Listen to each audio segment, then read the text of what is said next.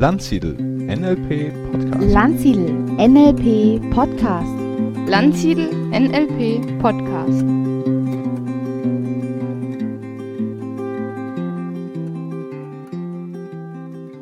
Ja, herzlich willkommen zu unserer neuen Podcast-Folge. Heute habe ich neben mir als Gesprächspartner die Efi Anderson-Krug. Hallo Efi. Hallo Stefan. Ja, herzlich willkommen, schön, dass du Zeit hast. Wir haben ja gerade Masterclass und nutzen einfach die Gelegenheit, heute Abend uns ein bisschen über dich und deine Projekte zu unterhalten. Vielleicht äh, darf ich dich ganz kurz vorstellen. Äh, die Efi ist Trainerin im Landsiedel-Team schon seit vielen Jahren, hat jetzt äh, lange Zeit den Standort Augsburg. Da gibt es auch, glaube ich, demnächst noch ein Erlebniswochenende, ne, wenn ich Im das Oktober, richtig ja, im genau. Und wird jetzt bei uns hier in Kitzingen auch weitermachen. Sie ist die erste äh, Landsiedel-Trainerin, die die Berechtigung hat, auch Lehrtrainer, also beziehungsweise Trainerausbildungen mit durchzuführen. Hat das auch schon getan mit mir in Kroatien. Ist eine ganz eifrige, hat äh, mit Begeisterung, macht sie Flipcharts, zeichnet die, malt die ganz großartig und hat so ein Steckenpferd, das Thema äh, Impro-Theater, über das wir auch gleich dann ein bisschen äh, sprechen wollen. Ja, habe ich irgendwas Wichtiges vergessen in deiner Vita? Was gibt es über dich sonst noch zu wissen? Oh, was gibt's über mich noch so zu wissen? Ach, vielleicht kommt, vielleicht kommen wir noch im Laufe des Gesprächs da drauf. Kann jetzt gar nichts ergänzen. Sage ich dann nachher bei Gelegenheit vielleicht noch. Gut. Ja, Efi, du hast hier ein Buch geschrieben, das liegt hier auch gerade bei, äh, vor mir, äh, signiert äh, von dir. Einfach improvisiert, Impro-Theater-Tools in NLP-Ausbildungen und im Training. Ja, wie kamst du denn eigentlich auf das Thema Impro-Theater? Naja, eigentlich bist du schuld, wie an so vielen Sachen, so in meiner Trainerlaufbahn. Wir haben am äh, letzten Block unserer Trainerausbildung, damals noch in Wiesenzeit, hast du mal gemacht, hast du mal gemeint, wir machen jetzt abends mal Impro-Theater. Und ähm, nachträglich betrachtet denke ich mir, also es war ein total lustiger Abend, aber das, wie ich Impro kennengelernt habe, war es dann eigentlich nicht. Wir haben da ähm, einfach drauf losgespielt, die ganze Gruppe. Und wer Lust hatte, ist, ist mit eingestiegen. Und ähm, war eine lustige Szene. Es war ein heilloses Chaos, aber wir haben viel gelacht. Und damals dachte ich mir, ja, Impro-Theater will ich eigentlich schon länger mal lernen. Ich möchte mal einen Kurs machen. Ich möchte mich damit beschäftigen. Und äh, ich hatte dann kurz nach der Trainerausbildung das Gefühl, ich habe so viel dazugelernt. Ich war damals ja schon seit ein paar Jahren Trainerin und hatte so meine, meine, ähm, meinen Stil entwickelt und meine Se- Seminardesigns. Und dann mit dem NLP-Trainerwissen hatte ich das Gefühl, ich kann es noch perfektionieren und noch mehr optimieren und immer weiter und immer besser. Und habe mir ganz komplizierte, durchdachte Designs ausgedacht und hatte dann aber das Problem, dass ich mir den Ablauf irgendwann nicht mehr merken konnte, weil so viele Details drin waren, die ich beachten wollte. Und dann stand ich irgendwann mal vorne und wollte auf eine Geschichte aufbauen, die ich geplant fünf Minuten vorher erzählen wollte. Aber ich hatte das vergessen. Also konnte ich nicht drauf aufbauen und war völlig daneben, so ein paar Sekunden völliger Stuck-State. Und dachte ich, das gibt's ja nicht, oh nein. Ja, und dann habe ich eine Bekannte getroffen, die Impro-Theater macht und die hat gesagt, naja, wenn du denkst, du bist so richtig super gut heute beim Auftritt, dann geht garantiert was schief. Und wenn du das Scheitern einkalkulierst und Pannen einkalkulierst, dann bist du so locker drauf, dann geht das alles.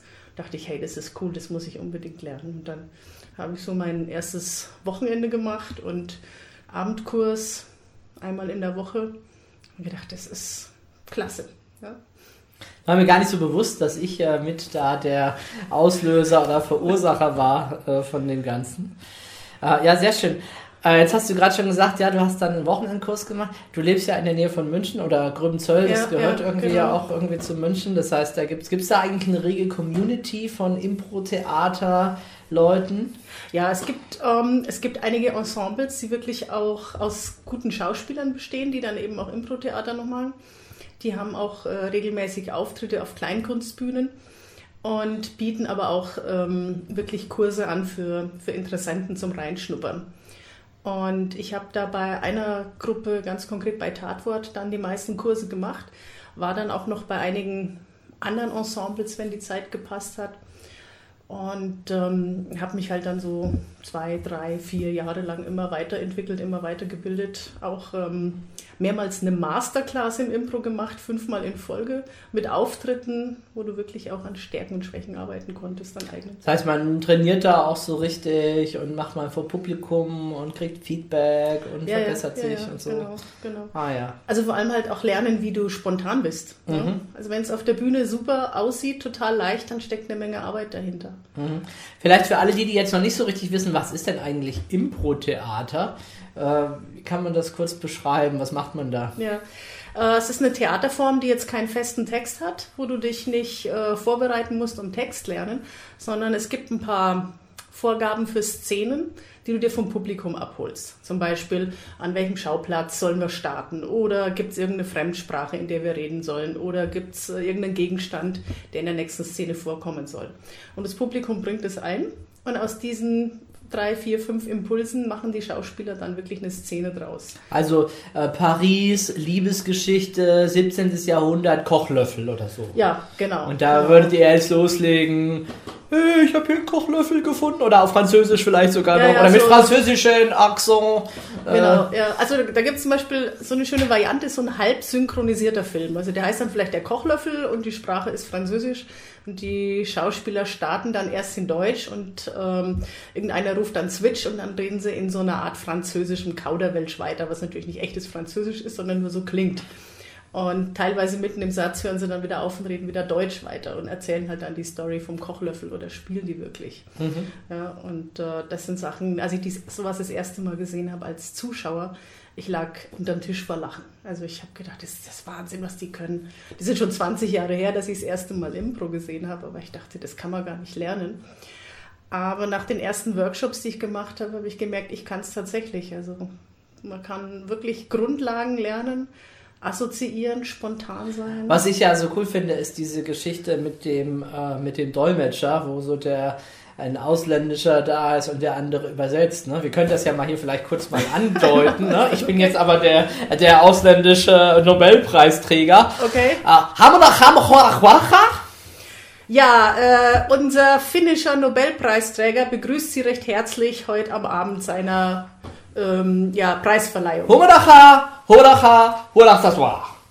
Er ist sehr stolz drauf, die NLP-Weltformel gefunden zu haben. Ah. Es war ein hartes Stück Arbeit, aber mit einem genialen Team von engagierten Mitarbeitern hat er es letztlich Super, geschafft. prima. Ich glaube, können ja abbrechen. Also, das ist äh, eine sehr, sehr lustige, geprobt, ne? improvisierte Geschichte. Ja, ja, und so gibt es eine ganze Reihe von, Ja, ja. von Elementen. Ja, was hat das jetzt mit, äh, mit NLP zu tun? Oder wie hast du das begonnen, miteinander zusammenzubringen, diese beiden Elemente? Ich meine, NLP, vielleicht ganz kurz, wie lange machst du schon NLP oder wann hast du das äh, kennengelernt? Ja, Practitioner habe ich angefangen mit, äh, also 2005. Mhm. Also vor jetzt über zehn, Ja, zwölf, zwölf Jahre. Ja, Mhm. genau. Vorher auch schon gelesen, Bücher gelesen und dann eben auch ähm, gewartet auf den richtigen Zeitpunkt, wann ich eine Ausbildung starten kann.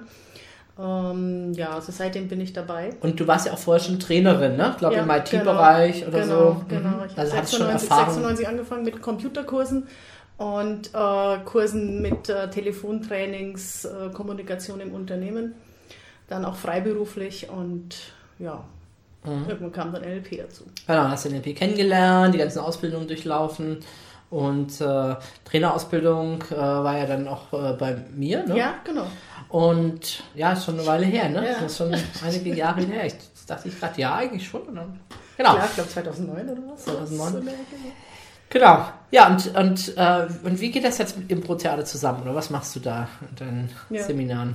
Ja, also zuerst war es ja so, dass ich es gemacht habe, um für mich einen besseren State als Trainerin zu bekommen, also lockerer umzugehen, auch andere Rollen mal einzunehmen.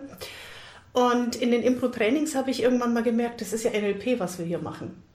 Das heißt, wenn du miteinander improvisierst, du musst dich so auf den anderen einstellen, so kalibrieren, ja. Jemand ruft Regenschirm und der eine Spieler hat die Idee, ich gehe mit dem Regenschirm im Regen spazieren und der andere geht vielleicht Fallschirm springen.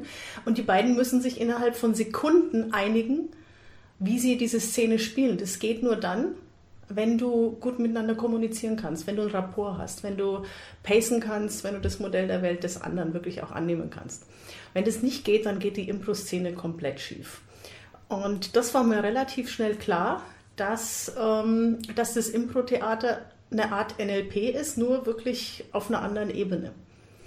Und dann habe ich so zaghaft versucht, das in meine Ausbildungen einzubauen. Ich habe 2011 die erste Practitioner-Ausbildung angeboten in Augsburg und hatte da am Anfang erstmal so ein paar Impro-Spiele so zum Kennenlernen. Also so Kennenlernspiele, ähm, Sachen, die nach der Pause die Leute wieder fit machen und sowas. Und habe gemerkt, die Leute haben Spaß dran. Die, die äh, Aufmerksamkeit ist wieder gestiegen, die waren ähm, gut gelaunt, die haben viel gelacht, was natürlich auch für eine Gruppendynamik toll ist.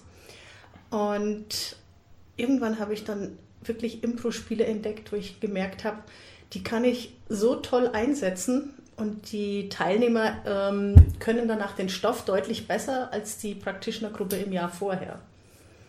Zum Beispiel eine Sache, ähm, die ganzen Barcock-Geschichten, also visuell, auditiv, kinästhetisch, das kennen ja viele, die NLP machen.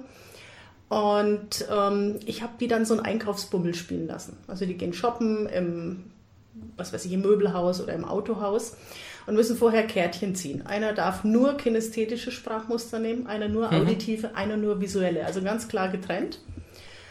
Und äh, müssen dann versuchen, den Kunden zu überzeugen.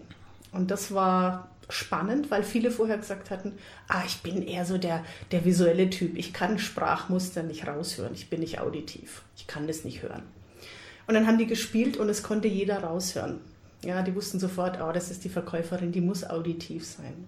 Also eine Verkäuferin in der Boutique, die nur auditive Sprachmuster verwenden darf, die hat es natürlich schwer, weil wie willst du ein Kleid beschreiben? Es raschelt so schön der Stoff, ja? also dass man es wirklich hören kann. Und dann waren wirklich brillante Ideen, so das ähm, Glöckchen an der Kette mit das Engelsglöckchen, mit dem man den Schutzengel herbeiläuten kann und sie den Schmuck verkaufen mhm. wollte. Und irgendwann habe ich dann gemerkt, so jetzt möchten sie eigentlich den anderen pacen, möchten wirklich in sein Sprachmuster umsteigen. Dann habe ich die Erlaubnis gegeben, jetzt dürfte alle Sprachmuster verwenden. Und danach ging natürlich das Verkaufsgespräch ganz anders weiter. Das heißt, in deinen Ausbildungen wird auch ein bisschen gelacht? Ja, ja, ja, ja, klar. Sind viel gelacht? Sehr schnell, sehr viel. Mhm, ja. ja. Gibt es denn Teilnehmer manchmal, die so das gar nicht wollen, die sich so ein bisschen wehren gegen, oh, jetzt machen wir Input-Theater oder? Ja, es ist, es ist ja keine, keine Schauspielausbildung, es ist ja in erster Linie eine NLP-Ausbildung, mhm. das ist mhm. völlig klar. Und ähm, es muss keiner mitmachen, wenn er nicht möchte. Und die ersten Übungen, die erkläre ich natürlich auch, ähm, ja, sind einfach erstmal Kennenlernen und Auflockerungsübungen, einfach auch um mit anderen in Kontakt zu kommen. Ähm, das erzähle ich dann erstmal viel später, dass das Impro-Theater ist. Mhm. Ich meine, inzwischen habe ich das Image, inzwischen wissen es viele sowieso schon und sind neugierig, aber es muss keiner schauspielern, es muss sich keiner vorne hinstellen, der nicht möchte. Aber äh, bisher hat sich noch keiner geweigert. Die wollen dann irgendwann alle. Mhm. Kriegt also mehr so Lust auf dem Level von, man könnte noch meinen, es wäre ein Seminarspiel, was jetzt dem Kontakt dient unter der Aktivierung. Und das ist es ja auch oft, ne? Das ja, ist ja, ja auch eine ja, Funktion das, davon. Das, ne? das ist völlig klar. Also wenn du dich äh, im Impro darauf einstellst, mit dem anderen schnell in Kontakt zu kommen, die Antennen ausfahren, deine Wahrnehmung verfeinern willst, dann ähm, gehst du in Rapport, dann schaust du auf den anderen, dann kalibrierst du dich. Also es sind wirklich viele Sachen, die ich eins zu eins umsetzen kann.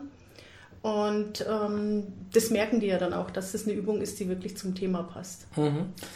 Kannst du denn noch irgendwie mal ein, zwei weitere Methoden oder Impro-Spiele vorstellen, die du so im Verlauf von der NLP-Ausbildung zu einem bestimmten Thema einsetzt, dass man noch so ein bisschen ein Gefühl dafür mhm. bekommt? Also WAKOK hatten wir jetzt ja, ja genau. auch schon als Beispiel, aber Gibt es noch irgendwas anderes, ja. was dir gerade einfällt? Also eins ist zum Beispiel beim Thema Rapport. Viele, äh, die sich vorher schon ein bisschen was äh, mit NLP angelesen haben, denken, der Rapport ist ja eigentlich ganz leicht. Ich paste den anderen, das ist toll, das kann ich. Und bei manchen ist immer noch so der Gedanke, ah, naja, ist das nicht irgendwie, hm, muss ich mich da nicht verstellen, ist das nicht so ein bisschen Manipulation, wenn ich den anderen pace? Und ein Impro-Spiel, das ähm, aus, ja, daraus entstanden ist, wie kann ich Charaktere bilden, ist, ähm, dass man in verschiedenen äh, ja, Gangarten durch den Raum läuft. Mhm. Zum Beispiel total schnell oder total langsam, so ein Gegensatzpaar. Oder ähm, geradlinig, also du rennst geradlinig irgendwo auf eine Stelle zu und biegst kurz vorher abrupt in einem spitzen Winkel ab und gehst in eine andere Richtung. Und der Gegensatz dazu ist, dass du in Kurven durch den Raum läufst. Und dann gibt es noch eine dritte Kombination, gebückt oder aufrecht. Und das erstmal so als Auflockerung, so nach der Pause wieder ein bisschen Schwung reinbekommen. Und dann sollen sie zwei Sachen kombinieren, zum Beispiel gebückt und schnell oder aufrecht und äh, in Kurven durch die Gegend rennen. Das ist auch immer recht witzig. Und dann gebe ich ihnen die Aufgabe, sie sollen jetzt mal mit irgendjemand anders ins Gespräch kommen. Und ist natürlich nicht so leicht, weil es gibt verschiedene Kombinationen. Der eine rast total eckig durch den Raum, der andere geht kurvig gebückt und hat also eine komplett andere Körperhaltung und dann mit dem in Rapport zu kommen oder ins Gespräch zu kommen, du musst dich anpassen. Du musst dich von der Geschwindigkeit anpassen, von der Körperhaltung, von der Art, wie du läufst. Und da wurde danach das Thema Rapport nochmal ganz anders wahrgenommen, dass es dann heißt, oh, ich habe das vorher gar nicht so gemerkt. Das ist ja tatsächlich so, wenn ich mit jemandem ähm, nicht das Tempo anpasse, dann können wir überhaupt nicht miteinander reden. Und ähm, nachdem sie aufgehört hatten zu lachen, mhm. kamen dann diese Sachen. Und ein anderes, das ist eins meiner Lieblingsspiele seit vielen Jahren, das sind ähm, hypnotische Sprachmuster, also wirklich so unkonkret wie möglich. Diejenigen, die sich ein bisschen mit Trance beschäftigt haben, wissen ja, wenn ich jemanden durch eine Trance führe, dann muss ich eine unkonkrete, möglichst vage Sprache haben. Im Milton-Modell, wie Milton das halt Modell, in genau, machen, ja. Ne? Wenn, mhm. ich, wenn ich sage, ah, du läufst jetzt am Strand entlang und der ist gerade in Gedanken ähm, im Wald unterwegs beim Joggen, dann ist das für den natürlich schon total blöd, äh, weil er aus seiner Trance gerissen wird. Und da habe ich beim Impro ein Spiel kennengelernt, das nennt sich Zwei Orte, zwei Köpfe. Das heißt, der eine Spieler bekommt einen Raum, einen Ort zugeteilt vom Publikum, an dem er spielen soll, zum Beispiel ähm, im Knast. Der andere Spieler weiß das noch nicht. Der andere Spieler kriegt dann mitgeteilt, er soll auf dem Berggipfel spielen. Also beide Spieler wissen nicht, wo der andere unterwegs ist. Und dann können die nur miteinander agieren, wenn, ähm, wenn sie eine Sprache verwenden, die auch noch Interpretationen ah, offen lässt. Ja, also angenommen, ähm, der eine setzt sich hin, der geht in den Knast, setzt sich am Boden hin und der aus dem Berg, der Bergwanderer kommt und setzt sich auch dazu, dann ist es blöd, wenn der Bergwanderer sagt, ah, ist es nicht wunderschön hier oben in den Bergen, dann ist das Spiel eigentlich schon zu Ende. Also der setzt sich dann hin und macht einen imaginären Rucksack auf und sagt, möchtest du auch was haben? Ja, der im Knast sagt, hey, was hast denn du da? Kann ich da auch was von haben?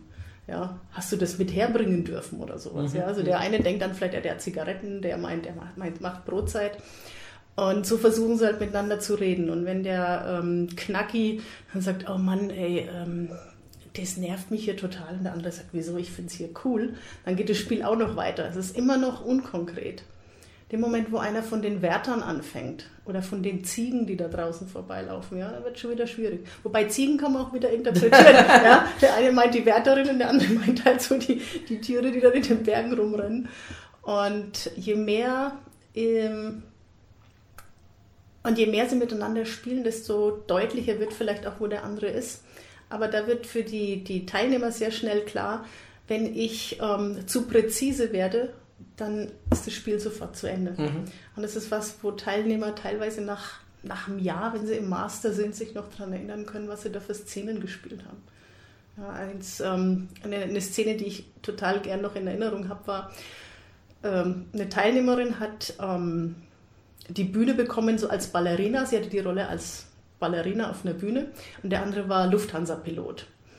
Und sie hat halt gesagt, ja, können Sie mir denn auch ähm, genügend Leute vorbeibringen? Sagt er, ja, Sie haben jederzeit an die 150 Leute und, und Sie haben wirklich eine Menge Platz zum Laufen. Und er hat natürlich den Flugzeuggang gemeint. Er hat sich gefühlt wie beim Einstellungsgespräch von der Stewardess. Und für sie war das halt einfach die Bühne und die Bühnenbeleuchtung, sowas. Also das war wirklich so, die haben das hervorragend gespielt. Und die können das wirklich sofort umsetzen. Mhm. Sehr schön, großartig. Ja, ja. ja. Wie ist es denn, wie kann ich denn als Trainer äh, jetzt vom Impro-Theater profitieren? Du hast anfangs mal gesagt, dass du selber für dich da eine Menge rausziehen konntest. Mhm. Jetzt stell dir mal vor, ich bin jetzt Trainer oder vielleicht auch manche unserer Zuhörer irgendwie als Trainer aktiv. Wie können die von Impro-Theater so für sich selber profitieren? Was können die üben oder machen, mhm. um da einfach besser zu werden? Also du Du meinst jetzt so Trainer State oder meinst du Gruppendynamik? Ja, genau, Trainer State könnte zum Beispiel eines sein. Mhm. Was kann ich konkret tun mhm. für mich, um einfach in einem guten Zustand zu sein mhm. für der Gruppe? Ja, wenn du mhm. da Tipps hast. Ja, ja. Ähm, das Schöne beim Impro ist ja, dass man auch in Rollen schlüpfen kann, die man im normalen Leben manchmal gar nicht so äh, mhm. mag. Ja? Mhm. Also gerade Ähm, Gerade bei den Satir-Kategorien, die ja viele schon aus dem Master kennen, man so der Ankläger ist, wirklich so der Typ, der den anderen einfach auch mal beschimpft oder sowas. Sowas ist ja auch im Trainer-State manchmal notwendig, einfach auch mal eine klare Haltung einzunehmen und auch sich zu behaupten. Manche trauen sich das gar nicht. Das kann man beim Impro sehr gut machen, indem man solche Rollen ausprobiert und einübt. Ähm, ich nutze es gerne in Trainerausbildungen, indem sie ähm, verschiedene Bodenanker bekommen und jeder Bodenanker ist mit, einer anderen, mit einem anderen Zustand gekoppelt. Und meistens nehme ich dann auch Zustände, die die Trainer, die angehenden Trainer noch nicht so beherrschen. Also entweder auch mal total albern, dass sie wieder ein bisschen lockerer werden oder auch mal ähm, sehr energisch auftreten oder auch unglaublich freundlich. Ja, und Sie dürfen sich natürlich selber auch so ein paar Sachen aussuchen. Wenn Sie sagen, ich brauche jetzt für die Präsentation unbedingt ähm, den und den State, dann dürfen Sie sich das auch aussuchen. Und, und dann geht es darum, mit diesen Bodenankern wirklich zu spielen. Die dürfen dann irgendein Kinderlied, irgendein Gedicht oder sowas aufsagen, wo sie sich nicht lange überlegen müssen, welchen Text sie haben. Und sobald sie auf dem Bodenanker sind, sind sie halt albern oder energisch oder ähm, oder total äh, dominant, was auch immer eben für sie wichtig ist. Und das ist eine sehr, sehr spannende Sache, weil ich da schon oft das Feedback bekommen habe, das hat mir für meine Präsentation total geholfen. Also es hilft dabei, flexibel zu sein, zum Ja, einen. Es ja, hilft klar. dabei, den Zustand zu verändern. Ja, Und ich kann mir vorstellen, man traut sich auch dann mehr vielleicht im Seminar, wenn man mal eine Geschichte erzählt oder so, das auch tatsächlich mehr zu spielen, wie halt ein Theaterakteur, äh, Ja. äh, der dann auch ganz bewusst das mal als Bühne nimmt. ja, das auf jeden Fall. Und äh, ich merke, die Leute werden lebendiger und verlieren manchmal auch das Lampenfieber. Also auch so beim Lampenfieber-Coaching sind das tolle Sachen, weil sie merken, oh, ich kann ja in dem Moment, wo ich auf diesem Bodenanker stehe, bin ich plötzlich wieder total locker drauf. Ja, komme aus dem Stuck State. Also die bewegen sich mehr auf der Bühne, sie werden lebendiger und ausdrucksstarker, ausdrucksstärker. Mhm. Das Okay. finde ich, finde ich toll, immer zu beobachten. Ja. Ja, ja. Worum, worum geht es in deinem Buch? Wer sollte das lesen? Wer profitiert davon? Ähm, hattest du jemand im Blick, als du das Buch geschrieben hast? Oder war es eher für dich selber auch eine Sammlung deiner bisherigen Erfahrungen? Oder wie kannst du jetzt das beschreiben? Also im Buch geht es zum einen natürlich wirklich darum, wie kann ich Impro im Seminar einsetzen. Als ich vor ein paar Also Jahren. für einen Trainer geschrieben Ja, sozusagen, als ja. ein äh, Handlungsbuch, was ich machen kann. Ja. Es ist aber nicht nur eine Sammlung von Impro-Spielen, da gibt es ja jetzt inzwischen auch ein paar Bücher auf dem Markt, sondern es ist wirklich ganz konkret auf den Seminarkontext zugeschnitten. Also das eine ist ganz konkret für NLP-Trainer in den Ausbildungen. Ich habe die Kapitel auch so aufgebaut, dass Kennenlernspiele, Spiele zum Mutmachen, Spiele zum ähm, ja, wieder wachmachen nach der Pause, dass die am Anfang dran sind, aber dann wirklich auch Spiele, die du im Practitioner einsetzen kannst, im Master, in der Trainerausbildung. Und das wirklich konkret zu den einzelnen Ausbildungsthemen, also für Reframing, für äh, Mildensprache, für WAKOK, für ja, kann ich mal alles auswendig im Kopf, aber ähm, Satir-Kategorien, also wirklich bestimmte Sachen, die Also dann mal so durchgegangen ja, durch die Inhalte. ja. Genau. Und man kann es natürlich auch auf den generell in, in, in Seminaren einsetzen. Denke, viele Vertriebstrainings haben ja NLP-Tools drin, auch wenn es nicht immer auf der Ausschreibung draufsteht. Und gerade so Verkaufen mit allen Sinnen, visuell, auditiv und sowas, das kann man sich da ganz gut rausnehmen und kann das Ganze auch ähm, da einsetzen. Genau. Ja, das Buch ist ja im Jungfermann Verlag erschienen. Äh, wie war es denn für dich, der Prozess, eine Autorin zu werden? Das war, ja, es war eine spannende Sache. Ich habe äh, schon länger vorgehabt, ein Buch zu schreiben. Ich hatte mal einen ganz anderen, also einen ganz anderen Inhalt im Kopf. Das Impro-Buch war gar nicht so geplant. Und es gibt eine tolle Geschichte dazu. Ich war vor ein paar Jahren, wie jedes Jahr, auf dem Landsiedel Sommerkongress und da hatte der Junfermann Verlag seinen Büchertisch, seinen, so einen ganzen Raum. Ja, ich erinnere Und dann habe ich mich mit, den, mit den Mitarbeiterinnen da unterhalten. Und wie ist es denn, wenn man da Autorin werden möchte? Da war so die Idee, naja, schreiben Sie halt mal so ein äh, Probekapitel oder schicken Sie da mal so ein Exposé ein. Und manchmal ist es ja auch ganz gut, wenn Sie für die Zeitschrift schreiben, die hieß damals noch Kommunikation und Seminar. Ähm, die Chefredakteurin, die Regine Rachow, ist eh gerade auf dem Kongress, also mit der könnte ich mich ja unterhalten. Und also so ähm, für den Verlag eben, also für, für, für die Seminarzeitschrift des Verlags was schreiben. Wäre ja ganz gut mal zu wissen, wie, sie, wie ihr Schreibstil ist. Und dann fiel mir ein, dass im gleichen Raum das äh, Landsiedel-Kongressbuch 2011 lag. Da hatte ich eben einen Artikel geschrieben, witzigerweise über Impro-Theater, ja. weil ich das damals gemacht habe.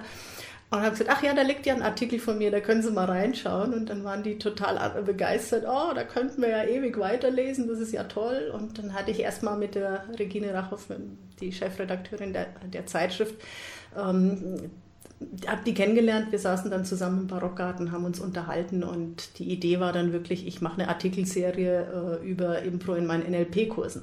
Das habe ich dann ein Jahr lang gemacht, in jeder Zeitschriftausgabe einen geschrieben. Und die Idee zum Buch kam dann natürlich immer stärker, weil ich gemerkt habe, äh, ich habe noch viel mehr Erfahrung inzwischen, als da in den Artikeln drin ist. Dann habe ich Regine angerufen, was hältst du davon? Und sie meint, ja, das ist eine tolle Idee, ich unterstütze dich gerne. Wobei sie ja mit dem Verlagsprogramm nichts zu tun hat. Der Verlag sucht seine Autoren eigenständig. Aber sie ist ja eine erfahrene äh, Lektorin, Absolut, Journalistin, ja, ja, wenn man so ja, will, genau. Schreiberin. Ne? Genau. Und sie hat eine neue Webseite gehabt, wo sie auch so für Autoren ihre Dienste anbietet und hat gesagt, schau doch mal drauf, da gibt es so ein paar Fragen, die sich angehende Autoren stellen sollen. Dann habe ich diese Fragen durchgeguckt, also für wen ist die Zielgruppe, wer ist die Zielgruppe, wer profitiert von dem Buch, um was geht's. Und ich konnte alle dieser zehn Fragen so auf Anhieb beantworten. Also ich hatte eigentlich das Buch schon im Kopf, ich musste es nur noch schreiben. Dann habe ich ein Exposé gemacht für den Verlag, was muss wirklich rein, also auch wie viel, ähm, also wie es aufgebaut ist, eventuell so eine Struktur vom Inhalt und ähm, Zielgruppe und sowas und habe das eingeschickt. Und die schwierigste Frage war, wie viele Seiten soll das Buch stark sein? Und dann habe ich gedacht, oh Gott, ich habe echt keine Ahnung, kann es nicht sagen. Dann habe ich mit meinen Fingern Maß genommen, habe ich meine Junfermann-Bücher hergenommen, habe dann mit den Fingern so gedacht, ach, das ist ein bisschen zu dick, nee, das ist zu dünn, ah, das ist ungefähr so die Stärke, wie ich mir vorstellen kann. Und das war dann ein Buch mit 120 Seiten. Ich dachte mir, ja, das, so stelle ich mir das vor. Dann habe ich das eingeschickt. Und nach der Redaktionskonferenz, fünf Wochen später, kam dann die Zusage, dass ich da, ähm, dass sie das Buchprojekt mit mir machen wollen. Und ich habe mich natürlich irrsinnig gefreut, weil mein Wunschverlag, ne, im Junfermann, so neben den Großen des NLP, den ganzen Klassiker, dann da auch gedruckt zu sein. Und, und dass ich dann wirklich auch gleich genommen werde, das war klasse. Ja, war für mich natürlich auch eine große Ehre, äh, dann Forward äh, zu schreiben, nachdem ja. wir uns jetzt äh, doch schon einige Jahre kennen. Ähm, ja, also für wen ist das Buch? In erster Linie, also NLP-Trainer natürlich super, ja, ne, weil ja. die können gleich gucken und eins zu eins anwenden. Ja. Wie ist es denn mit äh, anderen Seminare? Macht es da auch zum Teil Sinn, die Übung ja, zu Ja, absolut. Also man kann es auf jeden Fall ähm, generell im Training, also Kommunikationstraining einsetzen. Ähm, auch für Arbeit mit Jugendlichen natürlich, aber Teamtrainings generell, äh, Führungskräftetrainings weiß ich, dass das auch schon Leute eingesetzt haben. Wie ist denn mit, äh, mit Übungsgruppen, Peer Groups? Kann man da sagen, Mensch, ja, wir wollen mal unsere Übungsgruppe ein bisschen anders gestalten, wir wollen mal eine Impro-Übung dazu machen, zu einem speziellen NLP-Thema? Ich denke, das, das geht denkbar? auf jeden Fall. Mhm. Also ich habe es versucht so zu schreiben, dass jeder mit der Anleitung klarkommt. Ich habe dann meistens auch noch so ein paar extra Tipps, was, äh, was jemand beachten soll, der das Ganze einsetzt und bei Trainern vor allem, wie sie die Gruppe darauf vorbereiten. Ja, wenn sie sagen, oh, wir machen jetzt heute mal Theater, kann es natürlich sein, dass manche sagen, oh nee, will ich nicht, ich habe da Angst, ich möchte nicht auf die Bühne, ich kann nicht vor anderen reden. Und wirklich so für die Trainer auch, wie bringe ich es meiner Gruppe bei? Mhm. Wenn ich so durchblätter, hier sind auch ein paar Skizzen drin. Mhm. Äh, wer hat die denn gemalt? Ja, die, die, die Zeichnung habe ich selber gemacht. Ja. Ah, hast du selber gemacht? Das ja. ist sehr witzig hier, so die. Ich habe mir gedacht, bevor ich jetzt noch irgendeinem Karikaturisten erkläre, wie ich mir das vorstelle, mhm. der dann die Spiele nicht kennt, dann mache ich sie lieber gleich selber. Da kommt dann dein Talent jetzt auch von Flipchart-Zeichnen wieder mit rein. Ne? Ja, ich meine, ich zeichne gern, aber als ich dann wirklich da saß und hatte mein Skript abgegeben, mein Manuskript und habe mich dann an die Bilder gemacht, dachte ich mir, Mist, also jetzt ähm, sollte es natürlich wirklich so aussehen, als würde ich das wirklich gut können. Und ich war mir überhaupt nicht sicher, wie gut ich zeichnen kann. Dann habe ich zwei Tage echt auf der Terrasse gesessen und habe geübt, vor allem Figuren zu zeichnen und vor allem Hände zu zeichnen, ja, weil die Hände sind natürlich auch ähm, eine besondere Herausforderung bei Männchen. Mhm. Und ich weiß nicht, ob dir das schon mal aufgefallen ist, so bei Cartoons, dass die Männchen vier keine Finger fünf Finger, seh's sondern, auch ja, sondern, ja, sondern genau. nur vier Finger. Also das Ja. ist leichter zu zeichnen. Und, ähm, und ich habe dann so viele Hände mit vier Fingern gemalt, dass ich nach ein paar Tagen meine Hand angeguckt habe und denke, was so ein Mist, ich habe einen Finger zu viel. Ich bin total erschrocken. Aber dann hatte ich irgendwann so meine Figuren zusammen und äh, ja, seitdem kann ich so aus dem Handgelenk zaubern. Mhm. Ja, schön. Ja, also äh, Buchtipp, ne? einfach improvisiert von Evi Andersen Krug. Gibt es ganz normal im Handel, bei Amazon, gibt es auch bei uns natürlich, auch im Landsiedel NLP Shop. Bei den Seminaren liegt es oft live dabei. Ähm, also wer Impro-Übungen einsetzen möchte, eine ganz einfache Geschichte. Äh, kauft das Buch und äh, blätter rein. Ne? Genau. Ja, Evi, jetzt kommen wir vielleicht noch ein bisschen auf einen anderen Bereich. Du bist ja auch als Coach aktiv. Ja. Ne? Ja. Ähm, was sind denn da so die Bereiche, mit denen du dich da beschäftigst? Gibt es da bestimmte Themen, die immer wieder auftauchen? Oder hast du sowas wie einen Wunschkunden äh, oder ein Wunschthema? Also, ne, wer soll, darf denn da zu dir kommen und dich als Coach in Anspruch nehmen? Ja, ja kommt auf natürlich gerne jeder. Ich habe äh, eigentlich relativ schnell, als ich meine Practitioner-Ausbildung gestartet habe, angefangen ähm, zu coachen im Freundeskreis damals. Und zwar äh, Frauen, die, die nach der Familienphase wieder zurück in den Job wollten. Mhm. Und die Ideen hatten, aber nicht wir- wirklich wussten, wie ist so der nächste Schritt. So Richtung Zielfindung und viele hatten irgendwelche Ideen, Projektideen, hatten teilweise sogar das Abitur schon nachgemacht, aber wollten jetzt studieren und haben irgendwie den nächsten Schritt nicht hinbekommen. Und das war so meine erste Zielgruppe. Also damals haben sie mich halt dann mal zum Essen eingeladen oder weiterempfohlen, so als Honorar. Es hat sich aber dann sehr schnell geändert, dass immer mehr zahlende Kunden gekommen sind. Es hat sich rumgesprochen und es war dann irgendwann auch nicht mehr nur die ähm, junge Mutter, die wieder zurück in den Job wollte, sondern dann auch, ähm, auch Menschen, die generell im Umbruch sind. Also ob das jetzt die Führungskraft ist, die sagt, wenn ich jetzt noch eine Stufe aufsteige, dann sehe ich meine Kinder gar nicht mehr. Ja, was kann ich noch machen? Was habe ich noch für Perspektiven? Und manchmal auch Leute, die gerade echt in heftigen Krisen waren, Trennung oder ähm, Umzug, Mobbing, ja, Umgang mit, mit schwierigen Kollegen oder mit Chef. Es hat sich einfach so, so erweitert. Mhm. Das heißt, du coachst dann meistens auch persönlich. Ja, natürlich. Ne? Ja gut, es gibt ja auch Leute, die am äh, Telefon Ach so, meinst du das? Ja, ja, zum ja, ja, Beispiel klar, oder so. Oder, oder E-Mail-Coaching gibt es ja inzwischen auch und so. Also in der Regel persönlich, was halt, naja, klar, wenn man auch im, im Umkreis von München lebt, ist natürlich auch ein großes Einzugsgebiet ne? Ja, von ja, äh, vielen Menschen. Ähm, und äh, kommen dann deine äh, Klienten oder Coaches, kommen die dann äh, häufiger oder bist du eher, dass das eine Sitzung oder zwei Stunden oder wie läuft das ab bei dir? Ja, also manche wollen dann von vornherein wissen, wie lange so eine, so eine Coaching-Geschichte läuft. Also gerade wenn sie sich völlig neu orientieren wollen.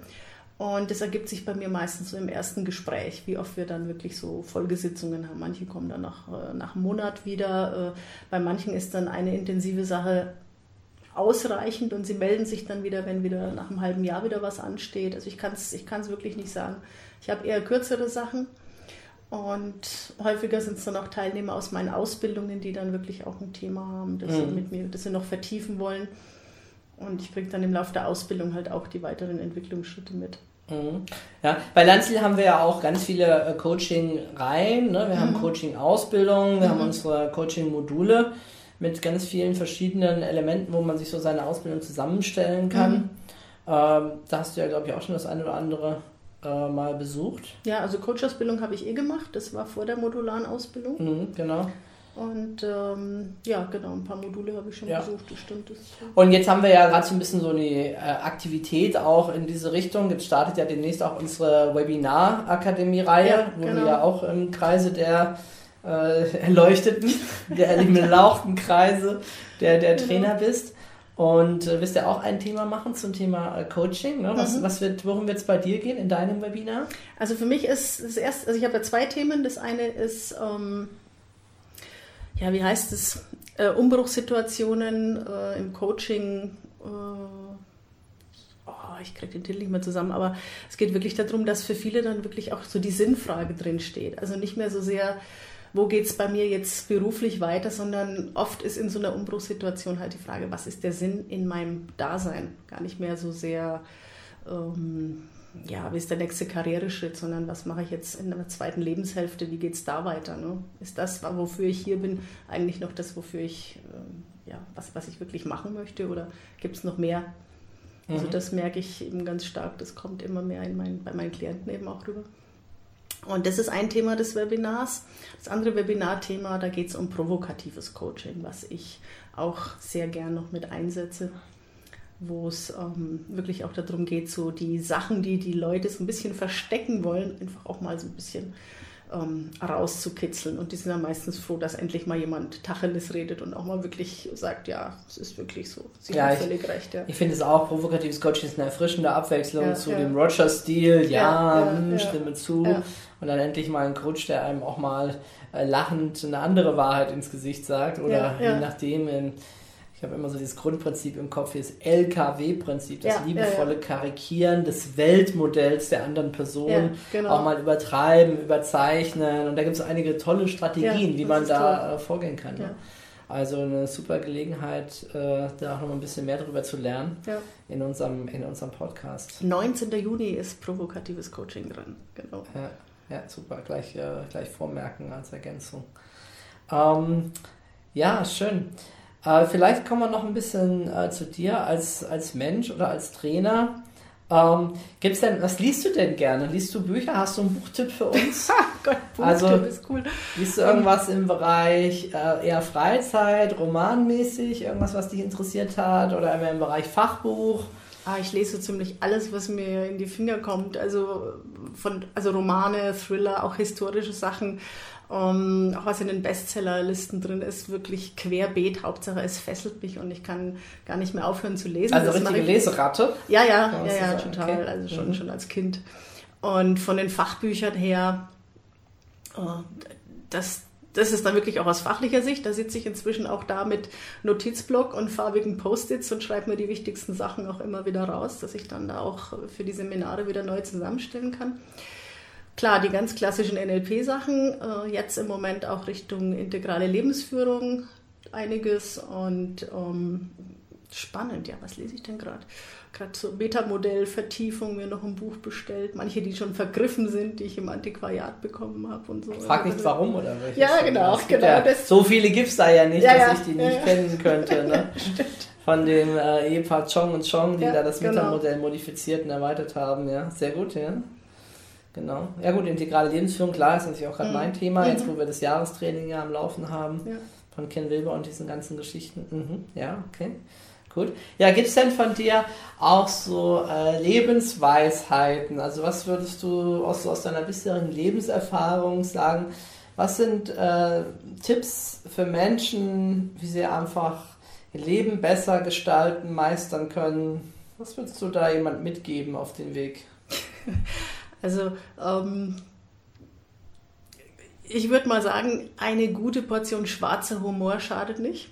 Mhm. Ja. Also mit Humor durchs Ja, Leben ja, mit gehen. Humor. Und manchmal geht es einem wirklich so, ähm, ja, ich kann jetzt hier keine Kraftausdrücke bringen, aber wirklich so bescheiden, dass man wirklich kein Licht am Ende des Horizonts oder am Horizont sieht. Und da ist dann schwarzer Humor ma- manchmal wirklich ganz sinnvoll. Also wirklich buchstäblich auf den Stuhl stellen oder auf den Tisch und von oben das Ganze mal anschauen und gucken, was könnte da komisches in der Situation drin sein. Das sind Sachen, die mich schon oft rausgezogen haben, wenn ich völlig im Stuck-State war und nicht weitergekommen bin. Mhm. Und das hat, da hat sich auch so mein Lebensmotto ein bisschen rauskristallisiert. Es geht immer irgendwie weiter. Also es geht immer irgendwie aufwärts und kann gar nicht so schlimm sein. Klar, wenn du drin steckst, ähm, fühlt sich echt mies an, aber Perspektivenwechsel, ja. Das heißt, du hast in deinem Leben auch schon einige Krisen erlebt. Ja, ja. Kann Und ja, ähm, schon dann vor. wieder durchgehen, sonst wirst du ja Ja. nicht hier, dich wieder Ja. aufrappeln und weitermachen Genau. an der Stelle. Mhm. Ja. Genau. Was war denn eines deiner, deiner größten Erfolge oder eine Sternstunde in deinem Leben oder ein wunderbares Ereignis? Ein Moment of Excellence, Ja. wie wir im NLP sagen? Also definitiv die Geburt von meinen beiden Söhnen. Mhm. Also das waren wirklich Highlights, das waren tolle Events, also wirklich, wirklich schön. Und ähm, ja, du bist so im Hier und Jetzt und so, ähm, also erstmal eine sehr archaische Erfahrung, zum anderen aber auch zu merken, was man für Ressourcen mobilisieren kann und wirklich, das sind so Kraftereignisse ähm, gewesen in meinem Leben. Mhm. War du warst ja, warst ja auch mal eine Zeit lang in Afrika, mhm. ne? wenn ich das richtig in Erinnerung habe. Genau, zwei Jahre in Südafrika gelebt, da ist auch mhm. unser Ältester zur Welt gekommen. Und das war auf jeden Fall so ein Highlight meines bisherigen Lebens, weil ich immer schon ähm, eine Zeit lang im Ausland leben wollte, aber das hat irgendwie nie so gepasst. Ich hatte immer den falschen Job. Also Sozialpädagogen wollte keiner im Ausland. Und da hattest du deinen Job? Hast du da gearbeitet irgendwie? Nee, ich ja. hatte, ähm, ja, da kam, ja, das ist so, das ist so eine spannende Sache. Das hat so mit Träumen zu tun, die man hat. Und manchmal hat man das Gefühl, ich habe sie schon aufgegeben, das wird nichts mehr und dann kommt dann doch so ein tolles Ereignis. Das heißt, ich habe ähm, nach meinem Studium eine Zeit lang versucht, ins Ausland zu kommen, beruflich, hat nicht geklappt. Dann hatte ich das für mich auf Eis gelegt, habe äh, angefangen zu arbeiten und habe dann irgendwann ähm, meinen jetzigen Mann kennengelernt. Und der hatte mir am ersten Abend schon erzählt, dass er beruflich nochmal nach Südafrika will. Und ich war vorher da schon ein paar Mal auf Reisen. Und dann ähm, erzähle ich immer gern, da dachte ich mir, dranbleiben an dem Kerl. Das ist deine Chance, da mitzukommen. Und naja, dann sind wir ein Jahr später zusammengezogen, haben unsere Wohnungen zusammengelegt und sind jetzt nicht gleich in eine neue Stadt, sondern auch noch gleich auf einem neuen Kontinent miteinander und sind nach Johannesburg gezogen. Ja, ähm, das heißt, da hat sich mein Leben eigentlich so entwickelt, wie, wie ich es gern gehabt hätte. Ne? Also waren natürlich noch andere Gründe, warum ich mit dem Mann zusammen bin also, und wir inzwischen ja. verheiratet sind, aber es war einfach schön zu wissen, da hat auch jemand den Wunsch, dahin zu gehen und das war einfach so ein gemeinsames Projekt. Und, äh, also Vorsicht vor deinen Wünschen, sie könnten in Erfüllung gehen. Ja, genau. Da sind sie es. Ja, genau, sehr gut. Ja. Hast du irgendwie sowas wie Mentoren oder Vorbilder? Ähm, ja, habe ich. Äh, also ein Mentor ein, oder beziehungsweise ein Vorbild ist für mich ganz klar Nelson Mandela, auch dadurch, mhm. dass ich in Südafrika mhm. war. Was ich so bewundere an ihm war seine Art mit, ähm, mit Ungerechtigkeit eigentlich klarzukommen, ohne dass es ihn gebrochen hat. Also Versöhnung zu leben und ein Land eigentlich auf eine sehr friedliche Art in die, in die Freiheit zu führen. Und Mentorinnen sind oft ganz konkrete Menschen aus meinem Freundeskreis. Also auch da ist eine in Südafrika verortet, meine Tante, die da lebt seit, seit vielen Jahrzehnten. Und ähm, sehr authentisch mitten in der Natur und so. Also das ist für mich eine, eine Powerfrau, eine unspektakuläre Person, aber wirklich auch sehr, sehr, sehr kraftvoll, sehr energievoll. Ja. Mhm. Okay. Was ist denn deine Lieblings-NLP-Technik? Was machst du denn besonders gerne? Was ich, was ich total liebe, ist der Diamond. Mhm. Und das auf jeden Fall. Und ähm, ja, weil er so viele Variationsmöglichkeiten hat. Und also eine klare Struktur, aber trotzdem so viele Möglichkeiten zu variieren. Also der, das finde ich, das finde ich klasse. Ja. Viele Ziele, Strategien, Ziele, Prozesse. Das mag ich gern. Und ähm, nee, ist, das, ja, das sind sie eigentlich. Mhm. Ja, naja, also Diamond-Technik, klar. Ja, ja, klar. Aber ich bin ja jetzt auch in der Masterclass und ich merke, wie, wie sehr mich das in den letzten Monaten schon äh, geprägt hat und verändert hat. Also auch meine Art NLP zu leben und zu unterrichten, weil ich merke, wie viele Varianten ich einbauen kann, wo ich merke, oh, mit dem Format jetzt komme ich nicht weiter, ich muss jetzt einen Schlenker machen. Und ich habe eigentlich schon immer so gecoacht, sehr situativ, aber da habe ich jetzt noch ein paar Sachen mit an die Hand bekommen, die wirklich großartig sind wo ich auch merke in, in NLP-Übungsgruppen oder ich mache ja ganze NLP-Übungstage, dass da teilweise Wunder passiert sind schon, wo, wo ähm, ja, gibt es ja auch Blogbeiträge darüber, ne, mit Zimt und Zucker zur Heilung, da will ich jetzt gar nicht viel erzählen, aber das ist ja auch im Coaching-Blog mal gewesen. Und wo ich merke, wenn ich NLP virtuos einsetze und ähm, wirklich das nutze, was wir zur Verfügung haben, was da wirklich passieren kann mit den Menschen, was wir da alles ähm, bewirken können. Also das finde ich einfach großartig. Mhm, ja, das ist eigentlich schon ein ganz gutes Schlusswort. Aber gibt es denn noch was, was du den, unseren Hörern oder Hörerinnen äh, mitgeben möchtest? Wenn du sagst, das sind so meine Empfehlungen für dein Leben oder für deine Zukunft oder für dein Glück. Ähm. Ja, das hatte ich vorhin eigentlich schon angedeutet. Ne? Also wirklich über, über sich selbst lachen können Mhm, und Perspektivenwechsel. Also wirklich auch schlüpf mal in eine andere Rolle, such dir irgendeinen Mentor. Das ist völlig egal, ob es den wirklich gibt oder ob du den aus dem Film kennst oder ob es ein Tier ist oder was auch immer, ein Fabelwesen. Wirklich betracht's mal von allen Richtungen und dann ändert sich deine Sicht der Welt mit Sicherheit. Hm, Ja. Ja, Evi, vielen Dank für das Interview. Ich danke dir. Ja, und vielen Dank fürs Zuhören. Äh, bis zum nächsten Mal in unserem Podcast. So, liebe Hörer, ich hoffe, ihr konntet heute etwas lernen und einige neue Erkenntnisse gewinnen. Mich interessiert es sehr, was euch an unserem Podcast gut oder auch weniger gut gefällt. Und ich freue mich deshalb über jedes einzelne Feedback, jede einzelne Bewertung oder jede einzelne Kritik, die ich von euch erhalte. Traut euch, teilt mir mit, was ihr über den Podcast denkt. Hierfür könnt ihr ganz einfach eine Rezension auf iTunes verfassen oder eine E-Mail an podcast.landsiedel-seminare.de schreiben. Ich freue mich sehr von euch zu hören. Tschüss und bis zum nächsten Mal.